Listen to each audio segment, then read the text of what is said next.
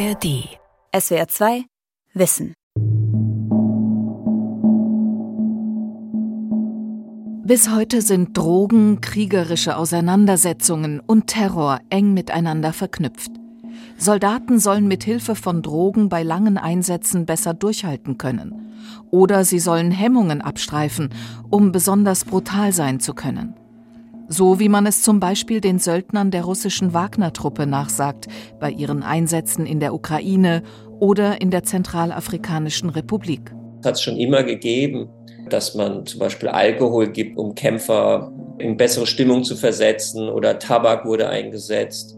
Im Ersten Weltkrieg haben die Flieger äh, Kokain eingesetzt. Und es liegt eigentlich nahe, dass ein Soldat irgendwas nimmt, was ihn vielleicht verbessert bei seiner schrecklichen Aufgabe, äh, andere Menschen töten zu müssen. Welche Bedeutung und Funktion haben Drogen für Kriege? Wie werden sie eingesetzt? Und welche Folgen hat das? Soldaten unter Drogen. Aufgeputscht und enthemmt im Krieg. Von Andrea Luke. Auch Kämpfer des IS, der Hisbollah oder zuletzt der Hamas bei dem grausamen Überfall auf Israel am 7. Oktober 2023 sollen Drogen genommen haben, um Hemmungen zu überwinden und sich für den Einsatz aufzuputschen. Die Droge, die dabei immer wieder genannt wird, ist Captagon. Ein deutsches Produkt. Es wurde 1961 vom Pharmakonzern Degussa auf den Markt gebracht und sollte ursprünglich zur Behandlung von ADHS eingesetzt werden, dem Aufmerksamkeitsdefizit und Hyperaktivitätssyndrom. Doch bald stellte sich heraus, dass Captagon sehr schnell süchtig macht und schwere Nebenwirkungen haben kann, zum Beispiel Depressionen, Halluzinationen und Angstzustände. 1986 wurde es deshalb verboten. Heute wird es nur noch illegal produziert und verkauft. Vor allem im Nahen Osten. Inzwischen bezeichnet man Captagon oder englisch Captagon auch als Dschihadistendroge. Die ersten Berichte, die wir darüber haben, dass das produziert wird, stammen in der Tat aus Syrien und dem Libanon der 2000er Jahre. Es gibt schon Berichte über Produktion davon und auch Funde von diesen Captagon-Pillen schon vor Beginn des Syrienkriegs 2011. André Bank ist kommissarischer Direktor des GIGA-Instituts für Nahoststudien in Hamburg. Captagon-Pillen sind billig, wobei es in den jeweiligen Herstellerländern eine ziemliche Spannbreite gibt, erzählt er. Die Labore, die ja auch gefunden wurden im Zuge des Syrienkrieges, der ja dann 2011 begonnen hat, wo es auch eben Fotoaufnahmen und so weiter gibt, die zeigen sehr, sehr einfache Räume, wo im Grunde es so eine Maschine gibt, in der man die verschiedenen Zutaten wohl reinmixt. Und dann kann es sehr, sehr einfach produziert werden. Das ist auch ein Grund, warum die Verbreitung von Keptagon auch so einfach geht und so schnell geht. Und es hat ja auch so ein bisschen den Spitznamen jetzt Poor People's Cocaine, Kokain der armen Leute. Die Pillen enthalten den Wirkstoff Phenethylin aus der Gruppe der Amphetamine. Captagon wirkt aufputschend, erhöht die Konzentration, Hunger, Schmerz und Angst werden gedämpft. Lauter Eigenschaften, die im Krieg oder bei Terrorangriffen nützlich sind. Wie am Handel mit Captagon vor allem das Assad-Regime verdient, berichtet die SWR2 Wissen-Folge Captagon aus Syrien, wie das Drogengeschäft Assad stützt. Ob und wenn ja, welche Soldaten, Söldner oder terroristischen Gruppen die Droge gezielt für Einsätze verwendet haben, darüber gibt es viele Vermutungen und wenige Belege, sagt André Bank. Natürlich ist die Evidenz hier sehr schwierig herzustellen. Also ein Fall, den man wirklich quasi auch forensisch nachweisen kann, ist, dass bei diesem islamistischen Terroranschlag in Paris auf dieses Bataclan, auf diesen Club, dass diese Attentäter damals Keptagon genommen haben, bevor sie das durchgeführt haben. Das konnte man noch bei den Toten nachträglich feststellen. Das ist aber viel schwieriger natürlich zu tun in einem Kriegskontext wie in Syrien. Es gibt verschiedene Berichte von Journalisten und auch von NGOs und von der UN-Organisation UNDOC, die sich mit Drogen und organisierter Kriminalität beschäftigt, wonach Kaptagon von Kämpfern der Hisbollah, von Soldaten der syrischen Armee und auch vom IS konsumiert wird. Und es gibt auch ganz aktuell Mutmaßungen darüber, dass am 7. Oktober bei dem Angriff der Hamas einzelne der Hamas-Leute solche Aufputschmittel genommen haben. Ich kann das nicht bestätigen, ich kann das auch nicht negieren. Ich kann nur sagen, dass im Kontext von solchen ja sehr brutalen terroristischen Attacken oder Häuserkämpfen, ja, die ein extremes Stresslevel natürlich bei den Leuten produzieren, dass solche Aufputschmittel es immer gegeben hat in verschiedensten Konflikten, die dafür verwandt wurden. Und insofern würde mich das nicht überraschen. Amphetamine wie Kaptagon sind mit ihrer aufputschenden Wirkung besonders nützlich im Krieg. Ein deutlich stärkerer Abkömmling von Amphetamin, das Methamphetamin, bei uns vor allem bekannt als Crystal Meth oder einfach nur Crystal, kam im Zweiten Weltkrieg massenweise bei deutschen Soldaten zum Einsatz. Der deutsche Chemiker Fritz Hauschild entwickelte Mitte der 1930er Jahre das Verfahren zur Herstellung von Methamphetamin. Patentiert wurde dieses Verfahren 1937 und ein Jahr später brachte es die Firma Temmler unter dem Markennamen Pervitin auf den Markt. Das Wachhaltemittel, wie es auf der Verpackung hieß, wurde zum Renner. Es unterdrückte nicht nur das Schlafbedürfnis, sondern auch Hungergefühle, machte munter und optimistisch. Es gab mit Pervitin versetzte Pralinen, die vor allem bei Frauen beliebt waren und die Wunderwirkung der Pillen sprach sich in Windeseile herum, auch bei Soldaten. Und im Angriff auf Polen haben das dann Soldaten quasi privat mitgenommen, weil damals, also 1939, gab es noch keinen Erlass der Wehrmacht, dass dieses Mittel quasi als Medikament der Wehrmacht eingesetzt wird, sondern man konnte das einfach privat mitnehmen, als würde man sich Kopfschmerztabletten mitnehmen. Norman Ohler ist Autor des Sachbuches Der totale Rausch Drogen im Dritten Reich und hat die Geschichte von Pervitin recherchiert. Das Mittel war rezeptfrei in Apotheken zu erhalten. Und wenn den Männern im Krieg der Vorrat ausging, dann baten sie Verwandte um Nachschub, so wie dieser Soldat in einem Brief. Der Dienst ist stramm, und ihr müsst verstehen, wenn ich späterhin euch nur alle zwei bis vier Tage schreibe, Heute schreibe ich hauptsächlich um Pervitin. Der junge Gefreite, der hier 1939 per Feldpost seinen Eltern und Geschwistern schrieb, war Heinrich Böll. Seine Bitte um Pervitin wiederholte der spätere Literaturnobelpreisträger noch mehrmals. Die Nazis entdeckten schnell, wie nützlich ihnen das Mittel im Krieg werden kann. Allen voran Otto Ranke, der Wehrphysiologe der Wehrmacht. Der hatte sich schon vor dem Zweiten Weltkrieg damit befasst. Ranke hatte Studien deutscher Universitäten dazu gelesen, die Ende der 1930er Jahre durchgeführt wurden. Und haben zum Beispiel festgestellt, dass Pervitin, also Methamphetamin, in höherer Dosierung eine Furchtreduktion auslöse, dass es auch schon in niedriger Dosierung das Schlafbedürfnis reduziere, dass es generell enthemme zu Gemütsverbesserungen führe und ja, insgesamt die Leistung steigere und all das, aber vor allen Dingen die Reduzierung des Schlafbedürfnisses und die Furchtreduktion, die waren für Ranke interessant, weil er dachte, das könne einem Soldaten helfen. Ein Soldat, der mit wenig Schlaf auskam, sich furchtlos und stark fühlte, das entsprach genau den Vorstellungen der Nazimilitärs.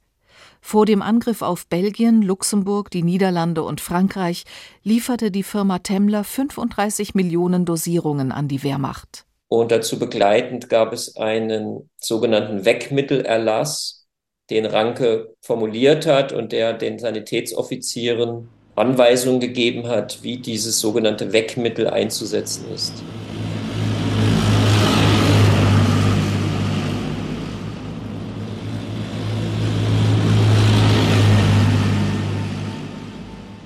Der Zweite Weltkrieg, sagt die Historikerin Helena Barob, war der erste Krieg, der im großen Stil motorisiert war. Neben Panzern spielten Autos eine große Rolle. Stunde um Stunde mussten diese Fahrzeuge gelenkt werden, meistens in Kolonne und in langsamem Tempo. Auf Dauer ist das nicht nur extrem langweilig, sondern auch einschläfernd. Das heißt, es hilft sehr, wenn diese Leute wach bleiben können und zwar auch gerne mal 20, 30 Stunden am Stück und wirklich konzentriert Auto fahren können. Und dafür hatten die eben ihre kleine, man sagt manchmal Panzerschokolade dabei. Das waren im Prinzip kleine Tabletten, die haben die dann genommen, wenn sie müde wurden. Und es hat sehr gut funktioniert, auch weil es eben angstabbauend war. Vor allem in Frankreich hat man dann beobachtet, die sind teilweise einfach durch französische Stellungen durchgefahren und haben sozusagen nicht mal angegriffen, haben sich nicht verteidigt, haben gar nicht, sind einfach weitergefahren und es hat wunderbar funktioniert, weil niemand damit gerechnet hatte. Und das hat eben eine gar nicht so kleine militärische Rolle gespielt bei diesen ersten großen Erfolgen der Wehrmacht im Zweiten Weltkrieg. Soldaten, die fast wie Zombies agierten, scheinbar emotionslos gegenüber dem Feind. Auch gegnerische Armeen hörten langsam von dem Zaubermittel der Nazitruppen. Die Alliierten, die haben dann irgendwann das rausbekommen, dass die Deutschen den sogenannten Sieg in Pillenform einnehmen. Es gab dann ein Radio-Feature der BBC darüber und Churchill wurde dann unter Druck gesetzt, dass die Engländer das auch einsetzen sollten und dann haben die Alliierten, ich glaube, das war 1941, Tests gemacht mit Amphetaminen, also einer schwächeren Form und Methamphetamin und haben dann sich dann für Amphetamine entschieden. Die Wehrmacht erkannte sehr schnell, welche Truppenteile das Wundermittel am nötigsten brauchten. Die Panzerverbände zum Beispiel, die den sogenannten Westfeldzug anführten, die im Mai 1940 so schnell wie möglich durch die Ardennen vorstoßen und den alliierten Verbänden den Weg abschneiden und sie einkesseln sollten. Sie waren dabei überraschend erfolgreich. Von daher konnte ich bei meinen Recherchen eine asymmetrische Verteilung des Pervitin feststellen. Zum Beispiel die Panzertruppen haben sehr viel Pervitin erhalten, weil es bei denen wirklich darum ging, ein paar Tage lang nicht zu schlafen und möglichst rasch, möglichst weit vorzustoßen. Während für andere Truppenteile, die mehr Aufgaben hatten, bei denen der Faktor Zeit nicht so entscheidend war, die wurden mit weniger Pervitin ausgestattet, das bei denen auch weniger Sinn macht. Das betraf nicht nur Auto- und Panzerkolonnen. Auch Piloten mussten oft endlos fliegen. Horst Freiherr von Luttitz war Bomberpilot im Zweiten Weltkrieg und erinnert sich. Es war sehr oft spät, 10 Uhr, 11 Uhr. Dann war man etwa 1 Uhr, 2 Uhr morgens, war man über London oder über irgendeiner anderen englischen Stadt, und da ist man natürlich müde. Und dann wenn man das merkte, das durfte ja keinesfalls der Fall sein, hat man ein, zwei Tabletten Pervitin geschluckt und dann ging's wieder. Und dann gab es noch die Ein-Mann-Torpedos, eine von Hitlers vermeintlichen Wunderwaffen, die zum Einsatz kamen, als der Krieg militärisch längst verloren war. Mini-U-Boote, in denen nur eine Person Platz fand. Historikerin Helena Barob und darunter hing ein Torpedo und dann ist man mit diesem Mini-U-Boot ganz nah an das feindliche Schiff rangefahren, hat den Torpedo abgefeuert, ist wieder zurückgefahren. Und diese Fahrt dauerte aber 30 oder 40 Stunden gerne mal. Diese Leute sind fast alle gestorben auf dieser Fahrt. Aber damit sie überhaupt alleine dieses Ding steuern können so lange, haben die auch alle Pervitin genommen. Dieser ganze Einsatz konnte nur funktionieren und geplant werden mit der Vorstellung, aha, eine Person kann 40 Stunden lang dieses Ding steuern. Das heißt, da ist das komplett eingerechnet. Die Droge wurde bewusst und strategisch eingesetzt. Doch das Aufputschen hinterließ auch Spuren. Pervitin machte abhängig. Häufig traten Nebenwirkungen auf wie Schwindel oder Schweißausbrüche. Es gab aber auch Soldaten, die infolge ihres Konsums an Wahnvorstellungen und Depressionen litten, manche starben an Herzversagen, aber auch ohne solche Nebenwirkungen.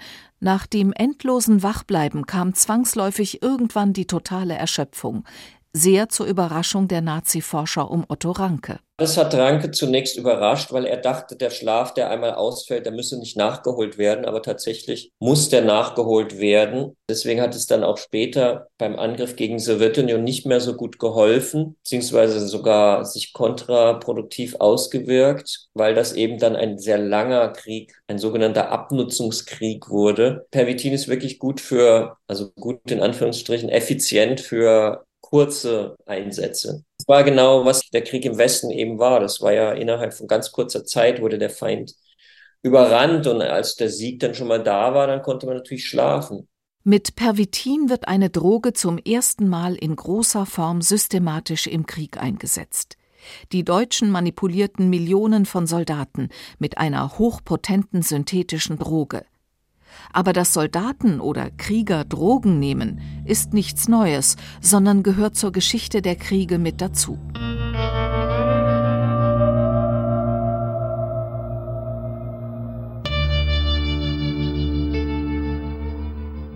Eine der bedeutendsten Kriegsdrogen war über die Jahrhunderte sicher der Alkohol. Bis heute bei uns gesellschaftlich kaum als Droge wahrgenommen, frei verkäuflich und fast überall verfügbar. Bier und Wein waren die wichtigsten alkoholischen Getränke in früheren Jahrhunderten. Das erste Bier wurde vor rund 6000 Jahren von den Sumerern gebraut im heutigen Irak. Und schon die alten Griechen waren große Weinliebhaber. In literarischen Quellen, etwa in Ilias und Odyssee, wird Wein im Zusammenhang mit Krieg erwähnt. Um die Moral der Truppen hochzuhalten, wurden später bei den Römern Extrarationen Wein verteilt. Wein wurde aber auch dem Wasser beigegeben, das die Soldaten tranken, und verhinderte so viele Infektionen. Und der Weinbau verbreitete sich mit den Feldzügen der Römer denn der Nachschub durfte auf keinen Fall ins Stocken geraten. Alkohol hatte gleich mehrere Verwendungen im Krieg. Er fördert Selbstvertrauen und Risikobereitschaft, hilft Verletzte zu betäuben, aber auch Siege zu feiern und Verluste zu vergessen dass Soldaten nach dem Einsatz, wenn sie dann mal kurz irgendwie Pause haben, und manche Kriege bestehen ja vor allem aus Warten für die Soldaten auch, dass da viel Alkohol konsumiert wird, um mit der traumatischen Situation umzugehen, mit der Angst umzugehen und aber auch um die Aggression sozusagen anzustacheln, die gewünscht ist und die ja nicht in jedem so veranlagt ist vielleicht. Flüssige Courage nannten US-Soldaten den Alkohol. Er setzt im Gehirn Endorphine frei, baut Stress ab, nimmt die Hemmung vor dem Töten, ebenso wie die Angst zu sterben. Aber auch der Alkohol hatte Nachteile. Denn bei zu viel Promille wurden Soldaten unzuverlässig oder handelten sogar selbstzerstörerisch. Im russisch-japanischen Krieg 1904 bis 1905 wurde das den Russen, deren Wodka-Konsum legendär war, zum Verhängnis. Sie verloren den Krieg, und ein deutscher Kriegsreporter notierte damals Wer hat die Russen geschlagen? fragen sich die Ausländer. Die Japaner waren es nicht, sondern der Alkohol. Alkohol, Alkohol. Auch bei der sowjetischen Intervention in Afghanistan von 1979 bis 1989 soll Alkohol eine am Ende verheerende Rolle für die Russen gespielt haben. Und es gibt zahlreiche weitere Beispiele für den Einsatz von Alkohol als Kriegsdroge.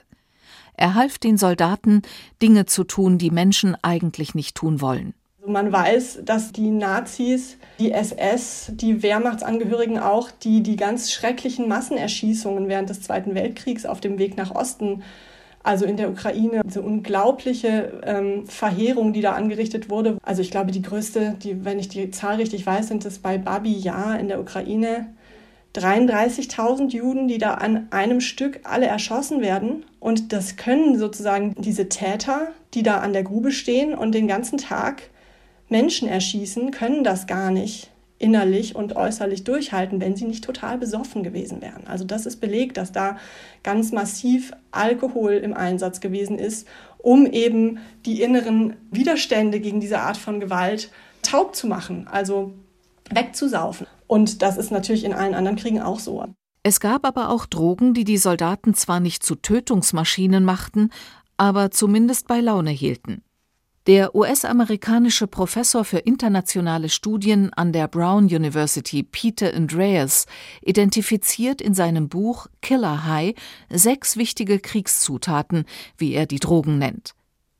Und dabei sind neben Alkohol, Opium, Kokain und Amphetaminen so alltägliche dabei wie zum Beispiel Koffein und Tabak. Der Erste Weltkrieg war in diesem Sinne das Beste, was der US-Tabakindustrie passieren konnte.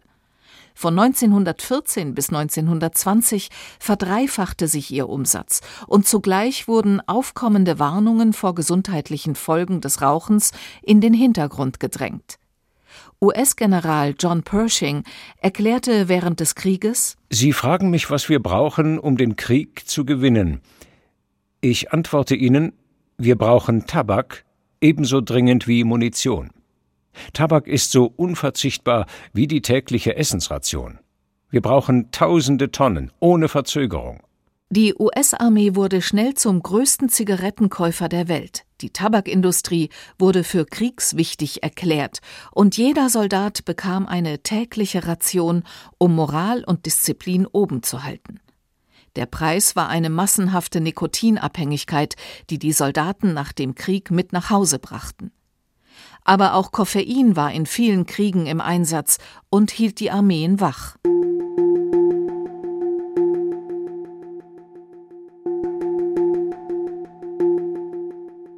Kaffee wurde schon vor dem Bürgerkrieg im 19. Jahrhundert fester Bestandteil der Soldatenrationen. Die Soldaten der Unionisten bekamen gute 32 Pfund im Jahr. Die Konföderierten mussten ohne auskommen, denn die entscheidenden Häfen für die Versorgung mit Kaffee wurden von den Unionisten blockiert. Im Ersten Weltkrieg geht der Siegeszug des Kaffees in den Schützengräben mit dem gerade entwickelten Instant-Kaffee weiter. Bis zum Ende des Krieges wächst seine Produktion um 3000 Prozent. Und die Kaffeehersteller schalten Anzeigen wie Uncle Sam hat seine Jungs mit Kaffee versorgt. Er munterte sie auf, tröstete und ermutigte sie, half ihnen ihren Job zu machen, und zwar gut. Wer kann schon sagen, wie groß die Rolle des Kaffees war in diesem großen Krieg? Kaffee und Tabak im Krieg mögen auf uns heute harmlos wirken. Doch die Kaffeegewohnheiten und die Nikotinsucht trugen die Soldaten in die Gesellschaften und verhalfen sowohl der Tabak- wie der Kaffeeindustrie zu riesigen Absatzzahlen. Ende des 19. Jahrhunderts hatte sich aber auch die Verfügbarkeit von härteren Drogen dramatisch verändert. Es gab neue chemische Verfahren, mit denen man Stoffe aus dem Kokastrauch oder aus dem Schlafmohn extrahieren und konzentrieren konnte. Kokain ließ Soldaten länger durchhalten. Bei Schmerzen und Verletzungen bekamen sie Morphine. Doch diese Stoffe hatten auch ein hohes Suchtpotenzial.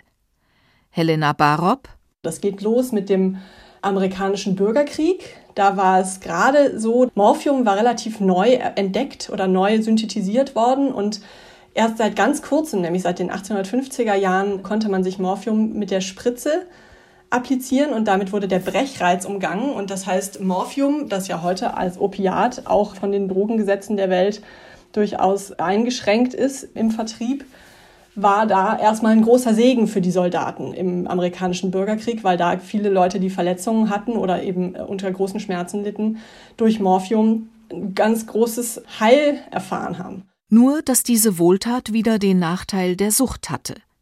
Der Erste Weltkrieg war der erste Massenvernichtungskrieg. Das Ausmaß an Gewalt und Tod hatten viele junge Soldaten nicht erwartet. Viele Soldaten kamen traumatisiert nach Hause, Verletzungen verlangten weiter nach Behandlung und Schmerzlinderung. So war es schwer, von der Droge wegzukommen. Und das sehen wir dann in den Kriegen danach immer relativ regelmäßig. Zwei von den drei wichtigen Faktoren, die man äh, braucht, um drogenabhängig zu werden, nämlich irgendein Lebensumstand, der relativ traumatisierend ist und eine Substanz, die das irgendwie ausgleichen kann. Wenn man mit beidem in Kontakt kommt, und das passiert eben im Krieg relativ häufig, dann entwickeln sich Abhängigkeiten. Im Zweiten Weltkrieg kam dann das erwähnte Pervitin, wobei es keine Berichte von massenhaft Abhängigen nach dem Ende des Krieges gibt, sagt Sachbuchautor Norman Ohler. Im zerstörten Berlin der Nachkriegszeit war Pervitin noch recht verbreitet, weil es eben noch viele Bestände aus der dann untergegangenen Wehrmacht gab, die dann auf Schwarzmärkten ankamen und der gebeutelten Bevölkerung eine extra Portion Energie gegeben haben, die vielleicht benötigt wurde, um das Land aus den Trümmern wieder aufzubauen. Auch die DDR machte sich das Pervitin zunutze. Bei den Grenzschutztruppen, die zwölf Stunden im Wachturm stehen und aufmerksam sein mussten. Schließlich sollte kein Republikflüchtling die Grenze überwinden. Insgesamt hatte das Pervitin aber deutlich an Popularität eingebüßt. In den 1980er Jahren wurde es schließlich verboten und die Produktion durch die Firma Temmler eingestellt.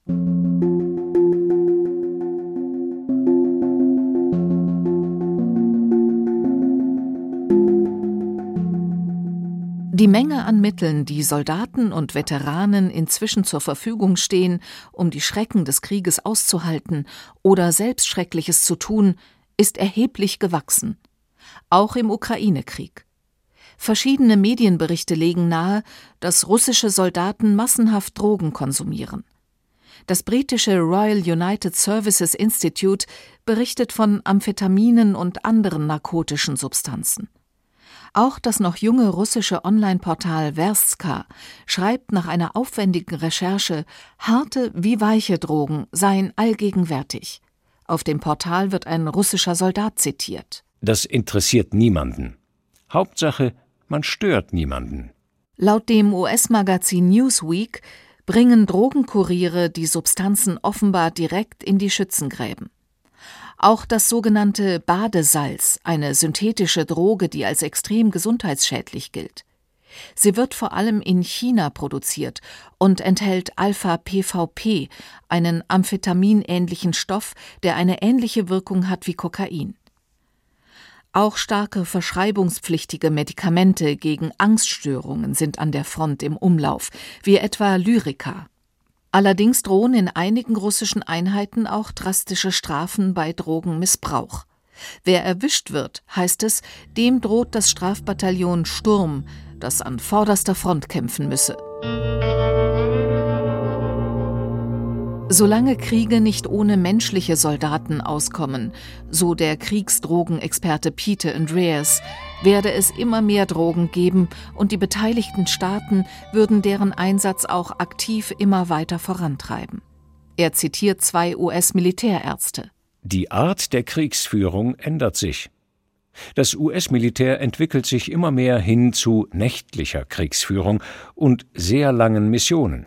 Also wird es einen bleibenden Druck geben, leistungssteigernde Drogen einzusetzen. Amphetamine bleiben also vermutlich ein Dauerbrenner. Aber auch Prozac gegen Depressionen, Valium, Ritalin und Haldol, Schlafmittel ebenso wie Aufputscher, die sogenannten Go- und No-Go-Pills zum Hochfahren vor und zum Runterkommen nach einem Einsatz finden sich in jeder Sanitätsstation der letzten Kriege mit US-Beteiligung. Mit dem Einsatz von Amphetaminen gehe die US Army ziemlich offen um, schreibt Kriegsdrogenexperte Peter Andreas. Aber Fachleute wie er betonen auch, dass schlussendlich der Krieg selbst die schlimmste Droge sei. Soldaten beschrieben, wie man vom Kämpfen high werden könne, einen Adrenalinrausch bekäme, ähnlich wie durch den Konsum von Amphetaminen, und sie berichten von den Entzugserscheinungen nach der Heimkehr, wenn man ohne Einsatz und Rausch allein zu Hause in ein Loch fällt. Gegen diese Form der Abhängigkeit ist noch kein Kraut gewachsen. SWR 2 Wissen Soldaten unter Drogen von Andrea Luke. Sprecherin Birgit Klaus. Redaktion und Regie Lukas Meyer-Blankenburg. SWR 2 Wissen alle Folgen in der ARD Audiothek. Manuskripte und weitere Informationen unter swr2wissen.de